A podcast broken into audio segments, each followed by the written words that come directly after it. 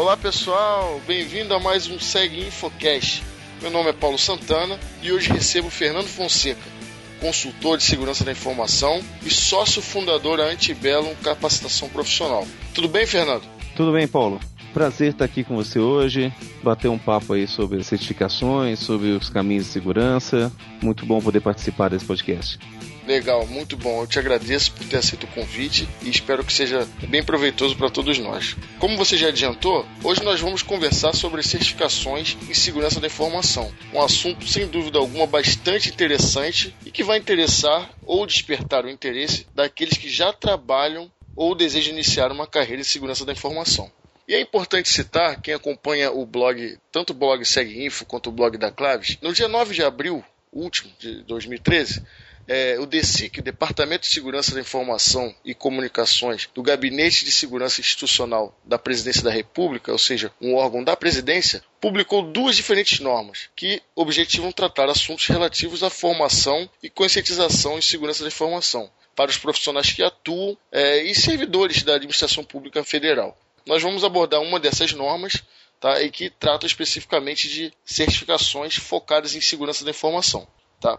Para quem não sabe, quem não conhece, o DESIC é um órgão de grande importância para a segurança da informação no Brasil. Entre as suas diversas missões, é, algumas são planejar e coordenar atividades de segurança da informação na administração pública federal e ainda diversas outras atividades é, referentes à segurança da informação no nosso país. Tá? Tratando especificamente de uma dessas normas que, que foram publicadas pelo DESIC, ela trata com relação às certificações profissionais recomendadas para profissionais que atuam na área de segurança de informação é, na prestação de serviços para o governo, ou seja, os funcionários, os profissionais de carreira de segurança de informação do governo. Né? E, obviamente, é, é interessante, é uma notícia que chama bastante atenção e que deve ser considerada por todos que atuam na área de segurança da informação, porque se o próprio governo está recomendando essas certificações, então é bem pertinente, né, o Fernando vai destrinchar isso daí, bem pertinente que as empresas, é, os profissionais, enfim, tenham como base também, como uma orientação e sigam até mesmo aqueles que querem fazer carreira no governo, né, pretendem fazer um concurso, enfim, né, e mesmo os que não, é, acho que é bem interessante considerar e estar atento ao que o governo está recomendando no que realmente tange as certificações profissionais é, focadas para quem atua na área de segurança de informação. Não é isso, Fernando?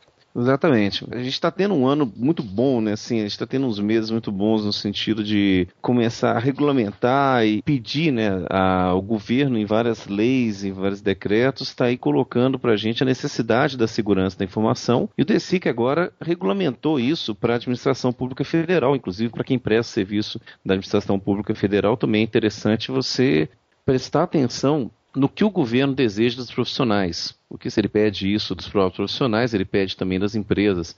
Os órgãos já têm um embasamento para pedir um profissional.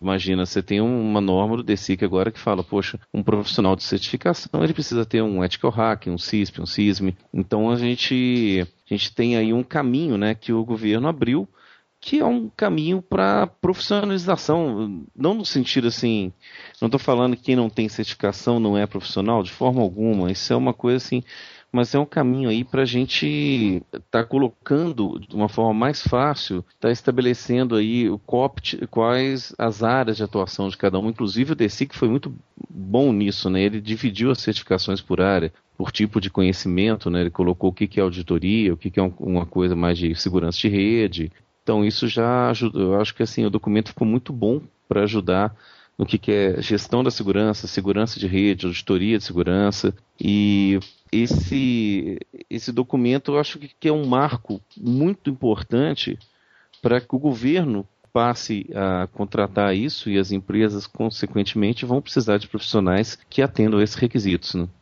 Sem dúvida. E às vezes, como você citou, é, o, os profissionais ficam na dúvida qual caminho seguir, qual trilha de certificações seguir, né? É, até mesmo com relação às áreas de atuação dentro de segurança da informação, quais certificações estão disponíveis. Então, como você falou, é, foi interessante que o DECIC montou mesmo uma tabela né, que de fácil visualização onde o profissional ou aspirante a profissional de segurança da informação ele pode de uma forma bem intuitiva ter essa informação e, e direcionar os estudos, os esforços para obter a capacitação que assim desejar. Né? Eu acho que com relação à importância das certificações, é, é, uma, é um tema bastante batido. É, as certificações deixaram de ser uma coisa diferencial né, que o profissional tinha no currículo para ser uma coisa essencial em todos os níveis, seja o profissional que está iniciando, o cara que já está no mercado e o cara bem experimentado. Então é, é óbvio e a gente sempre ressalta que a certificação não é uma obrigação, né? Mas é óbvio, a boa prática diz, os exemplos estão aí, e além disso, as necessidades também de que profissionais certificados têm uma boa colocação no mercado, podem ter mais oportunidades. É, e além disso, da capacitação, né? porque não é só o fato de ter o papel, o título. Né? Você ter o título significa que você estudou, que você aprendeu, que você está capacitado para atuar é, naquela área que você prestou o exame. Então, a certificação ok é um título que você tem, mas que demonstra que você está capacitado, que você estudou. Não é isso aí, Fernando? É, é assim, é até engraçado, é que ninguém questiona por que, que você pede uma prova, assim, um exame para o seu advogado, um exame da OAB, né? Todo mundo tem seus órgãos, entidades, todo mundo tem que ter uma certificação, uma formação para ser médico, advogado, ninguém, isso ninguém questiona. Coisa natural, que já acontece muito no exterior, as pessoas, é, como o mercado nosso é muito dinâmico, as nossas formações são mais genéricas, você tem processamento de dados, você tem ciência da computação, mas você tem dezenas de áreas, né? Então essas certificações são especializações praticamente, além das que a gente tem em pós-graduação, que te ajudam a, definir, assim, que fala um pouco sobre o seu perfil. Não fala também que você é o melhor profissional, mas fala que você atendeu aquele conjunto de questões, você soube responder aquele conjunto de questões sobre um tema. É, então isso eu acho é super válido e agora a gente tem uma chancela do governo falando que isso é válido sim. Cara, e, olha, vocês podem ficar discutindo isso, né? Se é válido, não é válido. Eu, eu enquanto governo, o, o DCIC acha que é válido e eu quero que os servidores é, da administração pública federal se certifiquem para poder prestar serviço de segurança da informação. Eu acho, a gente está orientando a todos os órgãos a certificar. Isso que é praticamente o que aconteceu, né? Então, é um bom movimento, não é uma coisa que vai dar, vai promover uma correria, digamos assim, já começou o movimento, né? Mas é uma coisa que ao longo do tempo vai, vai modificar muito, acredito, o cenário nacional aí em relação a profissionais certificados. Perfeito. Perfeito. Voltando, uh, focando na, na, norma, na norma 17, lembrando que tem um post no blog Segue Info a respeito, noticiando uh, essa, esse lançamento da norma 17, né?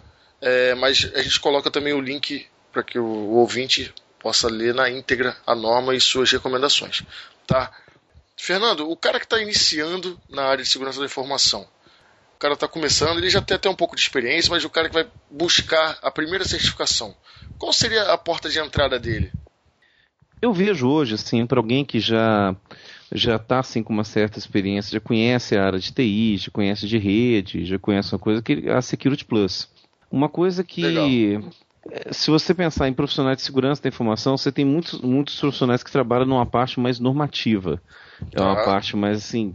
Eu conheci muita gente que, até treinei muita gente que era assim, que trabalhava uma parte de escrever as políticas de segurança e não realmente nunca passou por uma área técnica esses profissionais vão precisar talvez de um reforço técnico lá atrás, pegar uma, uma, umas certificações mais Linux Plus, Networks Plus, as MTAs da Microsoft, alguma coisa de acordo com a área que ele for pegar. Isso para poder fazer aquele embasamento dele técnico, né? Mas tá. a partir daí você tem aí a como entry level, né? A Security Plus. A Security Plus é uma é certificação que ela já envolve vários setores, né? Eu vejo que ela consegue passar os conceitos iniciais de segurança da informação. Né? Concede ao profissional uma base para que depois, como você citou, ele se especialize mais, faça Linux Plus, Network Plus e por aí vai. E assim por diante a gente ainda vai falar aqui no podcast. Não é isso? É por aí? É, exatamente. A Linux Plus, Network Plus, na, na realidade, seria um, uma ajuda para ele chegar no Security Plus. Seriam conceitos de, de rede. Falando assim do profissional que nunca atuou em TI, né? Alguma coisa tá. para reforçar. O a pessoa que já está em TI, ele pode, ele não precisa fazer uma Linux Plus, uma Security Plus ou uma ou alguma coisa MTA para poder chegar nisso. Talvez assim a ideia não, não, esteja clara porque a gente imagina um profissional de segurança um profissional que veio da área de TI e vai para segurança. E nem sempre isso é verdade. muitas pessoas começam diretamente na área de segurança sem ter conhecimento de TCP/IP, um conhecimento Entendi. bom de TCP/IP. É, você tem certificações bem básicas, igual o próprio DSIC colocou lá, o Information Security Foundation, que ele é só uma, uma certificação para falar assim, olha, você entende o básico de segurança da informação, que não envolve aí essa parte de, de tecnologia. Mas quando você parte, você é um profissional de segurança, o primeiro degrau para você realmente trabalhar é o Security Plus. Ok, isso aí contando a pessoa que saiu da área de tecnologia, ele vai lá para o Security Plus. Se você não tem, se tem alguma coisa no Security Plus que você acha, se você assim tá, ainda está um pouco iniciante mesmo, ainda não tem esse contato, essa vivência com TI, essas coisas, aí é bom você poderia voltar um passo antes, pegar o Security Foundation, o Linux Plus, o Network Plus. E depois do Security Plus, é, foi o que você falou também, o Security Plus é só o, o primeiro passo. A gente parte aí para outras certificações que são um pouco mais avançadas. Então ela envolve conceitos tanto tecnológicos mais avançados e conceitos gerenciais mais avançados. A Security Plus ela é uma, uma certificação mais tecnológica, tanto que o DSIC classifica ela como uma certificação de segurança em rede e não uma, uma classificação de gestão de segurança. Ele não, ah ela não tem um caráter aí de colocar como gestor. Até porque ela é de entrada, né? Pro cara que tá começando, enfim, a fazer a primeira certificação e tudo mais. É, ela é uma certificação. Não é que o cara faz a Secret Plus e vai virar um gestor de segurança da informação. Não, é, ela é realmente pro cara, na verdade, ela tá mais pro nível ali, pro nível tático operacional da segurança da informação. Então, esse sujeito que põe a mão na massa, ele, ele realmente tem o Secret Plus. Tanto que você vê o, o livro do Yuri, ele fala assim, da prática para certificação, né? Ele cita a prática dele, que ele teve né, trabalhando lá com a parte de segurança, e aqueles cases ali, como que ele foi para a prova de Security Plus. É, na verdade, o livro do Yuri, o cara que já atua com TI, não necessariamente com segurança da informação, ele consegue é, absorver o conteúdo e fazer a prova. Tá? Então, assim, muitas das vezes as pessoas ficam assustadas e. Ah, pô, mas eu não atuo com segurança. É, como é que eu faço a prova e tal, não sei o que, e, enfim. E ele consegue pegar. É, o cara que já atua com TI, já tem uma boa experiência, uma boa bagagem, né? Ele consegue, mesmo sem atuar em segurança da informação, repito, consegue fazer, é, pegar o livro, ler, enfim, estudar e, prestar o exame. É, e o próprio Yuri ministra o treinamento, assim, baseado nesse livro, né? Então, assim, sim, você sim. tem esse reforço aí de sem de estar com esse treinamento. Então é, é o uma... livro é, é o material do treinamento, na verdade, né? É, o livro é o material do treinamento. Você tem aí um, uma pessoa que veio com TI, a área dele de trabalho é a área de firewall, então a segurança de redes. Mais uma vez o DSIC foi preciso né, em classificar o Security Plus como segurança de rede. E uma coisa que está começando, a área de segurança, ela tem uma coisa que a área de TI talvez não tenha muito, que é a verdadeira carreira em Y, né? A gente tem alguns profissionais de segurança da informação que estão muito bem, são muito bem remunerados, porque são técnicos muito bons. Então, tá. a gente às vezes vê na área de TI a pessoa chega num limite de valor para a empresa como técnico. Às vezes a empresa tem dificuldade em entender o valor do cara se ele não é um gerente, um coordenador. Ela acha que a hora dele só tem valor se é um gerente coordenador. Na área de segurança eu vejo isso menos, eu vejo mais técnicos bem remunerados e valorizados pela empresa, né? Porque tem questões da área de segurança que realmente são o sujeito tem que estar o tempo todo focado naquilo técnico para conseguir acompanhar os desafios da área de segurança, ele tem que fazer aquela opção, ou ele gerencia ou ele fica constantemente se atualizando das tecnologias, das vulnerabilidades, então essa eu vejo um pouco mais de Y na carreira de segurança do que na carreira de TI. Verdade. Seguindo na linha das certificações de entrada, a gente vê como subsequente, é, acredito que é a CASP da CompTIA, certo? É, a CASP ela já começa a ter um perfil de gestão de redes. Ela já tem segurança em rede e gestão de redes. Continua sendo uma certificação técnica, né? Mas já com um nível mais elevado. Sim. A CASP e o CISP Inclusive, todo mundo coloca o CASP muito perto do CISP, né, que é da ESC Square ou ESC2, como costuma falar. Então, assim, o CASP e o CISP são duas certificações que ela tem uma característica interessante. Elas tocam partes técnicas e de gestão. O CISP tem um pouco mais de gestão ainda que, que a CASP. Tá? O CASP tem muito de técnico, mas ele é de gestão, mas ele é um profissional mais completo, um cara que conhece gestão e conhece a parte técnica. Tá. Então, aí a gente começa, nas certificações também tem um Y, que antes ainda da... Você tem a CASP aí, que é a próxima certificação, ela está dentro da linha da CompTIA, mas você tem outras que são certificações técnicas, que não têm gestão, que estão, assim, também nesse, nesse caminho, né? Que é, por exemplo, a Ethical Hacking, o CH do EC Council, o SSA também, que o Security Analyst, que é o segundo nível, né, que complementa a certificação do Ethical Hacker. No Ethical Hacker você captura, ela te mostra as vulnerabilidades, as formas de, de, capturar dados. A Ethical Hacking, ela, até o Ethical entra aí, porque ela te mostra as mesmas táticas de invasão, né, como na, na questão de você analisar o seu ambiente e ver quais são as brechas. Sim. Então você procurar esse hacking seria mais ou menos a mesma forma que um invasor você tem que fazer, você está trilhando o caminho do invasor para proteger o seu ambiente. E o... Certificação essa já bastante difundida no Brasil, bastante conhecida e também com treinamento oficial já disponibilizado aqui no Brasil. Também, exatamente. Pela própria Claves, inclusive. Pela própria Claves, tanto o Ethical Hacking quanto o Security Analyst. E essas duas são interessantes que você obtendo o Ethical Hacking e o SSA, você pode solicitar ao esse Council que ele te dê a certificação de License Penetration Test, ou seja, você Legal. cara qualificado para fazer teste de, de penetração, né? Que no Brasil o pessoal costuma falar assim, teste de invasão, mudar um pouco essa última palavra, mas é o License Penetration Test. Então é, Legal. é um processo administrativo, você envia currículo para alguma coisa, mostra sua experiência, e esse aí é um, é um daqueles profissionais que eu te falei do Y, né? Um, tem, a gente tem bastante profissionais reconhecidos e é, não só financeiramente, como no cenário aí, que trilham esse caminho de ser muito bom tecnicamente, mas que não gerenciam ninguém. Assim, Sim. eu não tenho nenhum estagiário aqui para levar minha carta no correio. Esse... Tá, é a opção dele, né? É a opção dele. E é, na verdade, é o perfil de cada um, né? Sim, sim. Não adianta também forçar. Você pega um excelente técnico, transforma em um péssimo gestor, de repente. Exato. Se o cara não tiver perfil. E vice-versa. E era o, o que as empresas faziam antes. Sim, muita empresa ainda segue essa prática, digamos assim. Não só na área de segurança da informação, né?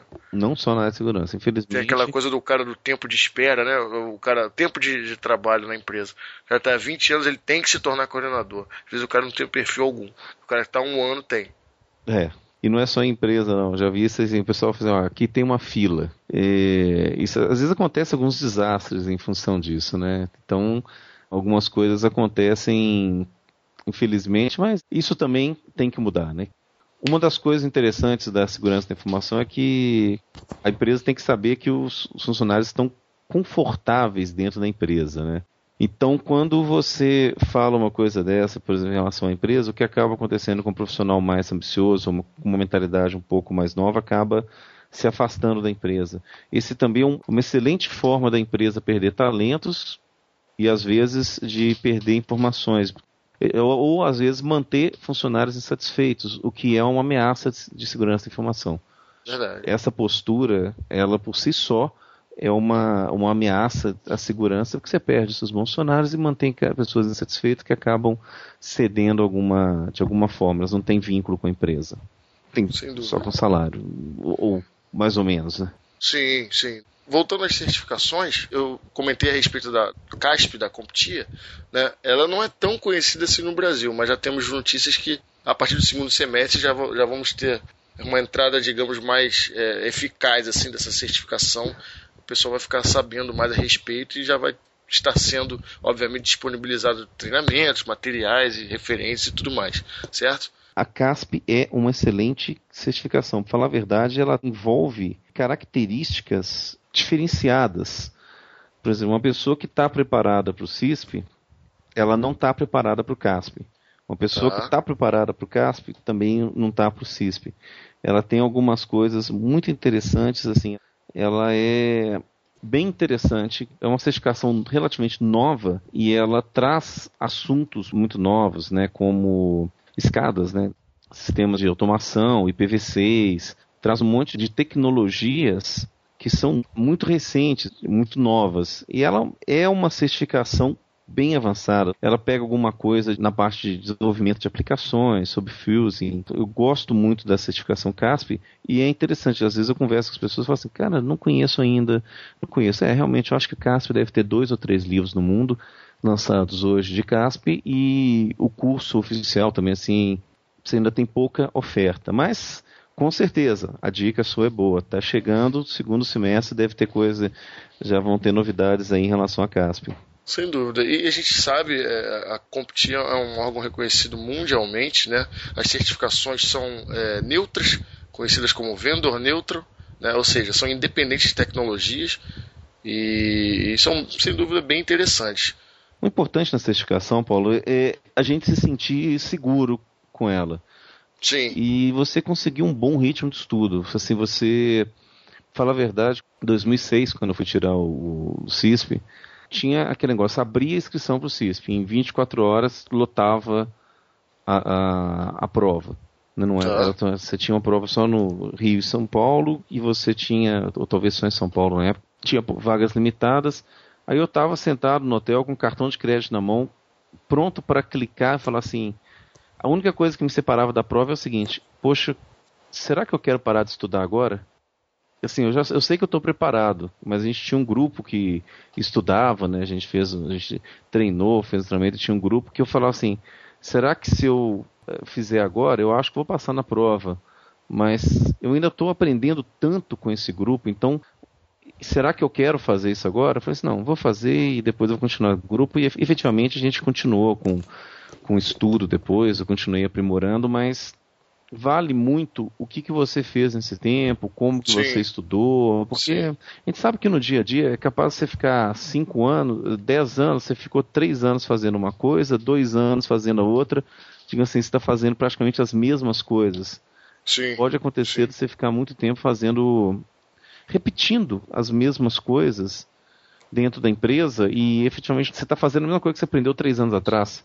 Sim, e de repente você pega aí, você viveu 10 anos em 2 anos, né? Onde você aprendeu muito, absorveu bastante conteúdo e tudo mais, e assim por diante. Exatamente. Principalmente quem trabalha em consultoria, que cada hora você passa alguns meses assim, é o pessoal fala, você chega à consultoria, você entende do produto, você entende alguma coisa, você não entende do cliente, né? Você tem que aprender o que, que o cliente quer, como o cliente funciona, mas então você tem uma experiência diversificada. Então esses anos aí contabilizados, eles são, são referências, são relativos. Perfeito. Na parte de gestão da segurança da informação, na verdade, em todas as trilhas é, recomendadas pelo DSIC, na verdade, o CISP é, digamos, a certificação principal, né? Inclusive, o CISP ele aparece com as especializações dele, né? Ele aparece ali no foco como gestão de segurança da informação. Ele aparece o CISP como o CISP, o CISP SAP, o CISP CEP e esse SMP, todas elas aparecem ali com. Na realidade, ele o DSIC em si, ele não dá esse foco para nenhuma certificação, mas a CISP ela era é, assim é a mais antiga, digamos assim, na área e por muito tempo foi, é, foi o, santo grau da segurança da informação. Sendo todas as outras certificações são mais novas. Até mesmo ah. a CISM, que é da ISACA, que é uma excelente certificação, mas é só de gestão, ela é uma certificação mais nova. Então a CISP, ela tem chão, né? Ela tem muita estrada aí já percorrida e todo mundo do mundo inteiro respeita. Acho que no, no Brasil você não chega a 400 profissionais CISP. Nos Estados Unidos você tem 20 mil, entre 20 e tantos mil. Você enxerga esse número pelo grau de dificuldade, pela falta de material, pela falta de difusão? O que, que, você, que, que você acha? O CISP ele tem, ele tinha recentemente Recentemente não, já faz alguns uns dois, três anos. Eu até participei, é, a prova foi traduzida. Até fui convidado na época, participei da revisão da tradução da prova. Foi feita uma. Legal. Foi muito interessante que eles contrataram uma empresa nos Estados Unidos para fazer a revisão da prova de CISP e levaram quatro profissionais daqui para Miami. Então eu e mais três, a gente foi, a gente ficou um final de semana preso no hotel. Legal, com, interessante. Só com os computadores lá e fazendo a revisando para ver se a empresa de tradução tinha feito um bom trabalho. Eles pegaram Perfeito. quem já era.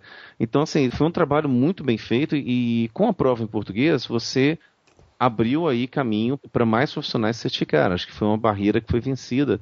Mas antes, você tinha alguns empecilhos da língua, né? Acredito que agora você tenha, a gente tenha mais materiais de estudo. Hoje você tem materiais de estudo, talvez não um, um all-in-one, como é o que a gente usa do CISP, em português, mas você encontra muita coisa em português para poder estudar, para poder chegar na, na prova. E lembrando, né, que as pessoas às vezes falam assim, ah, mas às vezes a tradução não entendo tal. Quando você faz uma prova do IC Square de é, português, ele te apresenta a questão em português e inglês. Então, você tem alguma dúvida na tradução, você vai lá ver a questão legal, em inglês. Legal, muito interessante. Isso abriu um caminho legal. Sem dúvida alguma. É, seguindo ainda na linha de certificações recomendadas pelo governo, é interessante destacar também a parte de desenvolvimento seguro, não é isso? Para mim, assim, a coisa fundamental para a segurança é que a gente melhore a questão do desenvolvimento.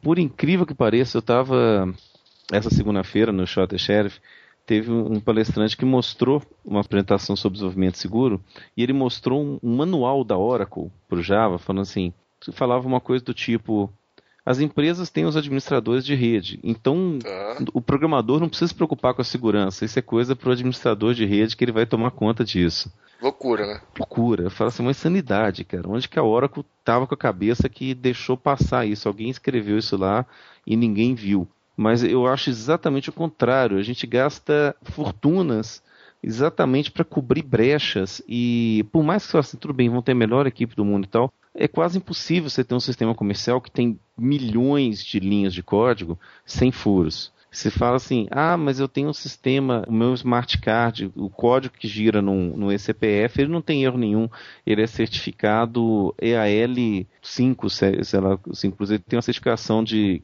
que nenhum sistema comercial vai ter. Claro, mas o sistema dele tem centenas ou milhares de linhas. Agora, você pegar qualquer sistema com Linux, Windows ou, ou macOS, você vai ter ali milhões e milhões e milhões e milhões e milhões de, de linhas de código na qual elas começam a interagir e você realmente é impossível, eu acho quase impossível você chegar num, numa segurança. Mas se você não tiver a filosofia de segurança no desenvolvimento do código, desenvolvimento seguro, você vai ter milhões de linhas, é, milhões de linhas e milhares de, de, erros de segurança. Isso realmente. É óbvio, a falha humana vai existir sempre, mas se o cara trabalhar em cima dessa desenvolvimento seguro já ajuda bastante, né? Já digamos já minimiza os pontos de falha, já ajuda o administrador de rede. É, e, digamos assim. E as pessoas que exploram a vulnerabilidade, algumas vezes coisas que foram exploradas recentemente, há cinco anos atrás, dez anos atrás, você não tinha a menor noção que aquilo poderia ser explorado. Sim. Então, por mais que você tivesse um software secure lifecycle, né, assim, você não saberia na época que você teria que tomar esse tipo de cuidado. Não, não tudo, não tudo. Boas coisas, muitas coisas estão aí. Uh, buffer overflow tá, é, ele existe no Unix desde antes saiu o Windows NT. E o Windows NT teve centenas de buffer overflow. Então, a questão, a preocupação mesmo com o desenvolvimento seguro começou no, nesse no nosso século, né, digamos assim. SQL Injection. SQL Injection, essas coisas assim que você, você faz o negócio funcionar de um jeito, você não imagina que vai vir um cara com uma ideia de mudar a forma como o seu software funciona. Então, algumas coisas, assim, algumas coisas não existiam, mas outras já existiam, mas as pessoas não se preocupavam tanto porque as máquinas também não estavam tão interconectadas, então você tinha um ambiente de uso um pouco mais seguro. Hoje o nosso ambiente de uso é o mundo. Você colocou um celular com chip 3G, o seu celular está no mundo, amigo. Se for um Android, você está recebendo milhares ali, você tem. O Android por quê? Antes era o Symbian, né, que tinha 97% dos vírus. Hoje é o Android, porque é o, é, antes o Symbian era o mais utilizado, hoje o Android é o mais utilizado. Então você, Verdade. da mesma forma, no desktop você vai ter o Windows como o maior vetor de infecção, porque é, você faz vírus para a plataforma que tem mais vírus. E os vírus exploram muitas vezes, ou eles exploram a falta de conscientização, e é uma coisa que o DCIC lá fala sobre conscientizar os profissionais, ou eles exploram falha no software. É, e aí vale um puxão de orelha para os profissionais de TI, puxando a sardinha para quem atua com infraestrutura, que muitas das falhas exploradas já existem correções através de patches de segurança, enfim. E muitas das vezes o pessoal de TI não atualiza os sistemas operacionais, tanto de servidores quanto de desktops e por aí assim por diante. Né? Então, muitas das vezes as correções estão disponíveis, existem ferramentas para aplicar essas correções de forma automatizada e, e, tudo mais, e muitas das vezes não são aplicadas. Então, é, às vezes as empresas sofrem, padecem de algum tipo de ataque e tudo mais, devido até mesmo a, digamos, uma displicência da equipe de TI. E às vezes isso é é uma decisão gerencial. Eu tinha um gerente que falava isso comigo. Poxa, na época do mainframe, vocês ficam dando boot em servidor, na época do mainframe, a gente para dar boot tinha que programar com mesmo de antecedência, ficava um dia dando um boot. Ele fala assim, a própria, se o negócio está funcionando, se a gente não tem um problema, você não tem que aplicar patch. Isso às vezes é uma questão do próprio. É difícil lidar com isso, hein? É, mas... Isso às vezes é cultura da empresa e tudo mais. É, tudo bem é que isso faz, isso faz 10 anos, né? Eu posso, esse que eu tive esse gerente faz. Eu não posso... Ah, mas eu já vi isso hoje em dia. Posso dizer que isso ainda acontece. Oh meu Deus, né? então. Achei que fosse acabado. Não, não. Mas isso é difícil, realmente é difícil. É. Tem muito medo da coisa estar tá funcionando. Mas a questão, a falha de segurança é uma falha que você não vê, mas você tem. Ela está ali latente, que só está esperando um vetor é igual uma obstrução arterial, que você está esperando só uma emoção forte sem fartar. Você não, Verdade. Você não vê, não tem nada assim. Você está tá respirando, tá não sei o quê. Às vezes você não vê, mas está só esperando um agente de ameaça. A mesma coisa aí, você pode falar das, das vulnerabilidades de segurança, que o gestor fala assim, não, mas se não tem problema, não vou mexer. Se você, a gente tem um problema. Deixa eu te explicar. Sim. A gente tem o problema. Sim. Só que ninguém veio aqui mexer. É igual essa fechadura que te casa, que é uma porcaria. Você pega qualquer chave velha, enfia aqui e abre. Um exemplo. Só que o problema é que até hoje ninguém quis enfiar uma chave velha e abrir. Não quer dizer que o problema não tem. Só porque ninguém explorou isso, não quer dizer que o problema não exista.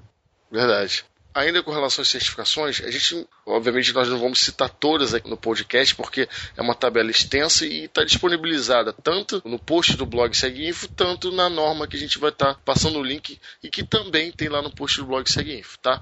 Mas com relação às certificações de gestão de segurança da informação, já falamos da CISP, né? É interessante citar também que o governo recomenda a da módulo, que o Fernando pode até falar um pouquinho, que é a MCSO, é, eu trabalhei muito tempo né, como gerente de conteúdo da Módulo e ela foi uma certificação que ocupou muito espaço no Brasil e, e gerou mais de mil profissionais exatamente por ocupar esse espaço aí que o CISP deixava de não ter uma certificação em português. Você não tinha material em português, você não tinha prova em português. Então, as empresas, muitas vezes o governo, mesmo assim, sentiam mais à vontade.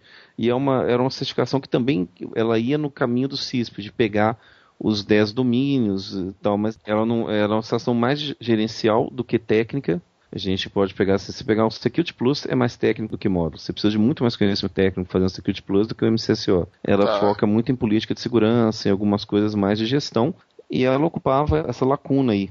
E uma coisa interessante, foi até daí que eu tirei um pouco da experiência, que eu corrigia, assim, eu pegava o resultado das provas, lançava numa planilha, analisava mais ou menos aonde que estava, quais questões tinham mais acerto, mais eh, menos acerto, para poder eliminar as questões muito fáceis ou muito difíceis, ou alterar para que elas não ficassem, para ver se tinha alguma coisa na questão. E uma coisa que eu percebia, por exemplo, criptografia derrubava boa parte dos, dos candidatos, que a gente tinha muitos candidatos, como eu te falei, que não vieram da, de TI ou mesmo nunca estudaram criptografia. Então você tinha esses domínios, criptografia, controle de acesso, arquitetura de software, desenvolvimento seguro, em toda certificação que você vê esses domínios, eles são aí o calcanhar de Aquiles do candidato. É aquela coisa que você precisa ah. realmente prestar muita atenção, porque não é uma coisa que você faz todo dia. Análise de risco, talvez as pessoas façam todo dia, é, escrever política, colocar normas de controle de acesso, mas o que está por trás disso e que, e que é cobrado na certificação, porque você precisa entender como aquilo funciona, não faz parte do seu dia a dia. Então, a gente realmente. Isso aí é o DC que ele, ele cita realmente, mas é. Hoje, digamos assim, você tem. As certificações internacionais ficaram mais, mais acessíveis, que nem o Security Plus, antigamente, ele era uma certificação que. Nem ele era, era em português. Então, hoje você ah. pega certificações uh, do Xin, você tem em português, você pega da Competitive, você tem em português, você pega da, da SC Square, você tem em português. Então o mercado brasileiro cresceu, as pessoas resolveram apostar, olhar e traduzir as provas, então a gente está tendo hoje uma evolução muito grande da solicitação de certificações internacionais. Perfeito. É, outra certificação bastante difundida e importante, relevante, é a CISM, né, da ISACA, né, que hoje em dia é uma das principais certificações é, voltadas é, exclusivamente para gestores de SI. Né? Isso. E temos também a ISFS, a ISO 27002 da Exim, que também é uma certificação de entrada, né, Fernando? Para o cara que está iniciando a carreira em segurança da informação é, era até a primeira certificação, aquela coisa, minha primeira certificação. E talvez seja a única. Costumo falar, às vezes você quer que a sua equipe de TI tenha algum conhecimento de segurança. Da mesma forma que o White Foundation. Então você pega o Security Foundation, só para você treinar o cara de TI em segurança para que ele se comunique melhor com a área. Ela está ainda naquele degrau assim antes do Security Plus. Se Legal. você não sabe nada, você está entrando agora, é uma certificação que vale assim como sua primeira certificação, como um preparativo para você partir para as outras, mas ela, ela em si, ela é muito boa para você conscientizar o pessoal de TI em relação à segurança ou para dar aquele primeiro impulso pro cara que vai seguir na área. Vai seguir assim. na área. Daí depois, que tem as outras mais avançadas, mas e aí o CISM, o CISM é uma certificação que para mim ela evoluiu muito. Eu lembro quando o CISM saiu, teve até um grande programa de grandfathering, né, que você apresentava a sua experiência, a Exaca comprovava a experiência, a Isaac te, te dava a certificação por tipo um honoris causa, né? Então você teve um programa grande aí do CISM e depois teve um tempo, um leque, aí, né? uma, um, um, espaço, a certificação foi amadurecendo, eu tenho até material dessa época, e hoje a certificação da Isaac CISM ela, ela é muito interessante, principalmente na questão parte de gestão de riscos, de controle, ela te dá muitos insights, eu acho uma certificação para o gerente ela é muito boa. E a Isaac tem uma outra certificação também, que agora a gente vai lá para o fundo da lista, né? Que é a de auditor do CISA, né? Na verdade, o, o DECIC ele colocou duas certificações com auditoria e conformidade. Auditor Líder 27001, que é uma, uma certificação que eu ministrei também por muito tempo, esse curso de 27001, que é um, um curso para o auditor para você poder certificar uma empresa em 27001. Mas você, como um auditor externo, você certifica uma empresa em 27001. Ela também é útil para o cara que vai ser o auditor interno da empresa, que uma empresa vai passar por um processo de certificação, ela tem que ter um auditor que fique lá, verifique se todos os controles estão implementados, aí você chama auditoria externa. O auditor líder 27001, ele pode trabalhar em qualquer um desses dois cenários. E o CISA, da ISACA é uma certificação feita para o auditor interno. Ela tem umas diferenças interessantes.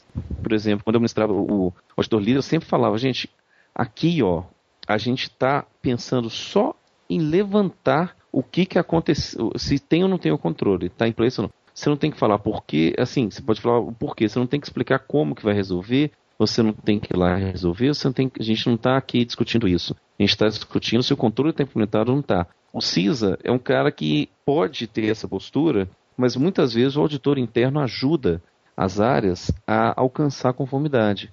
Então, ah. o CISA ele trata a análise de risco, a postura do auditor de uma forma mais assim, como diz a galera, tamo junto, né? Vão fazer, vão certificar esse negócio, né? Vão, vou te auditar aqui, mas eu também você tem alguns insights bem bacanas no CISA sobre como ajudar a sua empresa a certificar.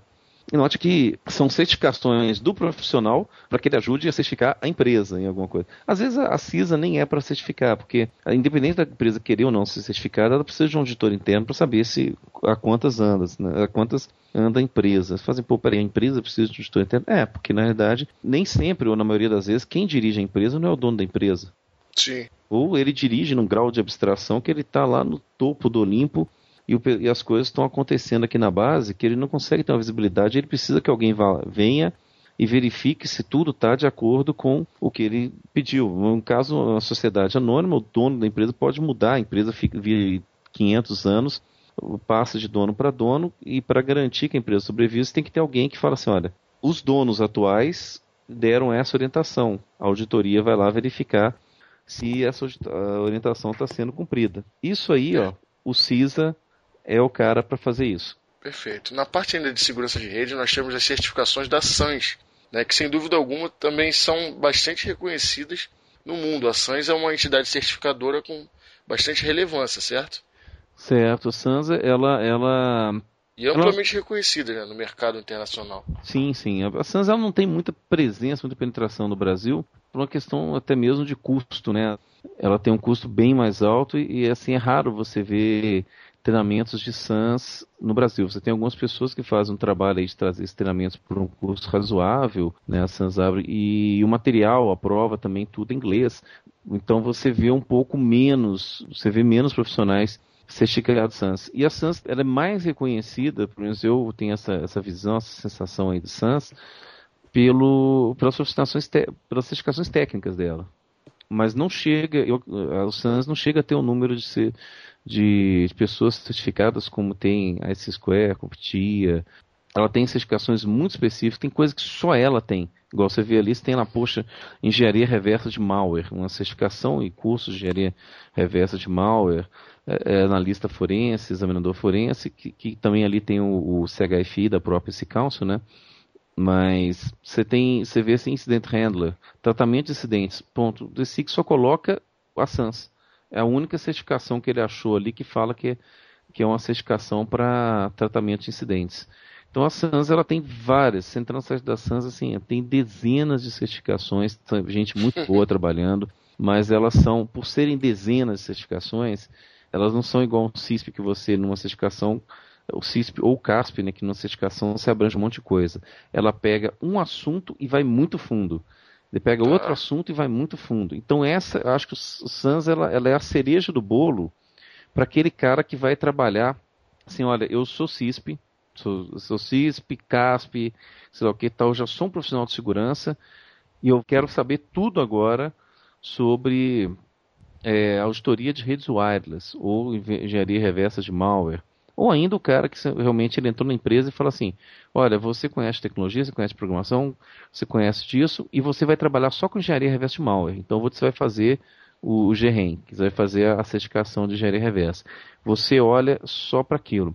É uma tá. coisa que há muito tempo eu vi que é o seguinte: o generalista é o cara que sabe cada vez menos de cada vez mais. Então, as certificações generalistas por exemplo, a mais generalista de todas foi a que a gente falou, da, da, do Xing, é SFS. Você sabe muito pouco, você sabe só o básico de quase tudo. Ele pega todas as áreas te dá um overview. Quase tudo não, que são, é um, é um, é um curso rápido. Aí você pega o CISP. O CISP ele pega os 10 domínios. Ele vai até fundo nos 10 domínios que a gente chama da segurança da informação, mas ele não pede que você seja um especialista em cada um dos domínios. A mesma coisa o CASP. Então, as, as certificações SANS, elas são o contrário. É você é um especialista, você sabe cada vez mais de cada vez menos. Você sabe muito sobre um único assunto. Perfeito, perfeito. Na parte de auditoria, eh, temos a ISO 27001, que você falou já, você comentou, e temos uhum. a CISA da ISACA, né? Uhum. Também é uma certificação de bastante relevância. É, que é a CISA que eu comentei, que é o auditor interno, né? A CISA que está a CISA é pro cara que está dentro da empresa, é aquela que eu falei, ó, tamo junto. A gente está aqui dentro, a gente vai fazer a empresa se, se certificar. Essa aí é a CISA. E tem algumas também que, que são algumas, eh, algumas certificações em COBIT, por exemplo, que, que você olha, nem é. O COBIT nem foi desenvolvido para segurança da informação, ele foi desenvolvido para TI como um todo. Mais conformidade, gestão, né? Conformidade, gestão de TI. E, mas é uma certificação muito importante. O Cobit hoje é um, framework que evoluiu muito e tá. O Sim. Cobit 5 está sensacional. É uma... O White também é amplamente difundido e implementado né, aqui no Brasil. Exatamente. E eles fazem, poxa, o que, que o White está fazendo no meio da segurança da informação?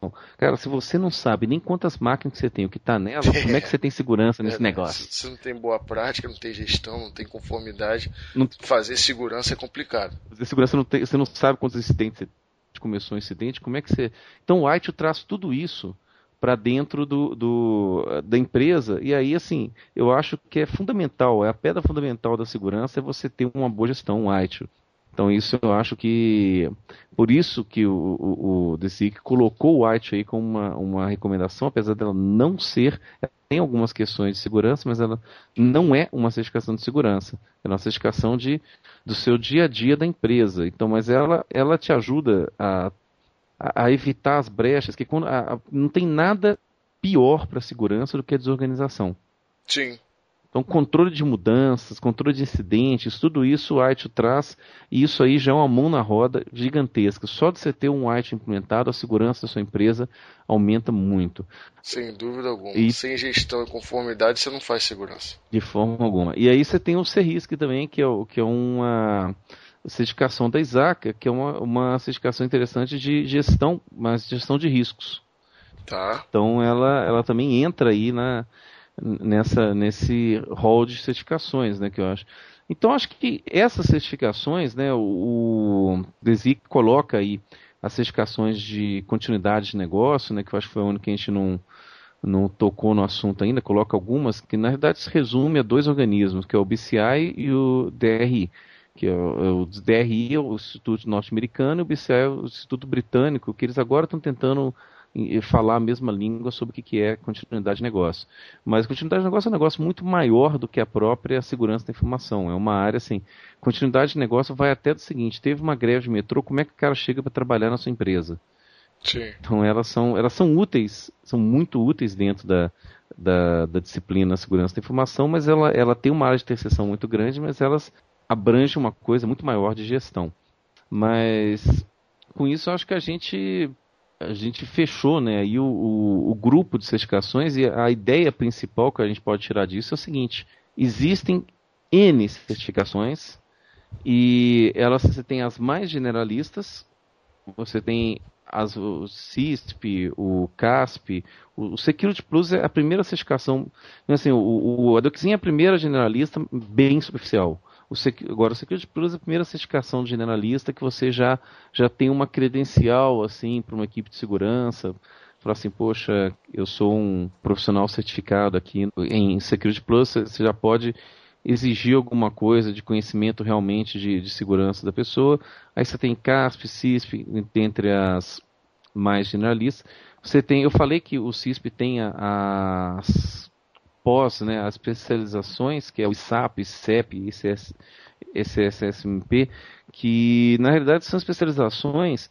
O, o, a ISAP é mais técnica, a ICEP é uma de, eh, de engenharia e de MP de management.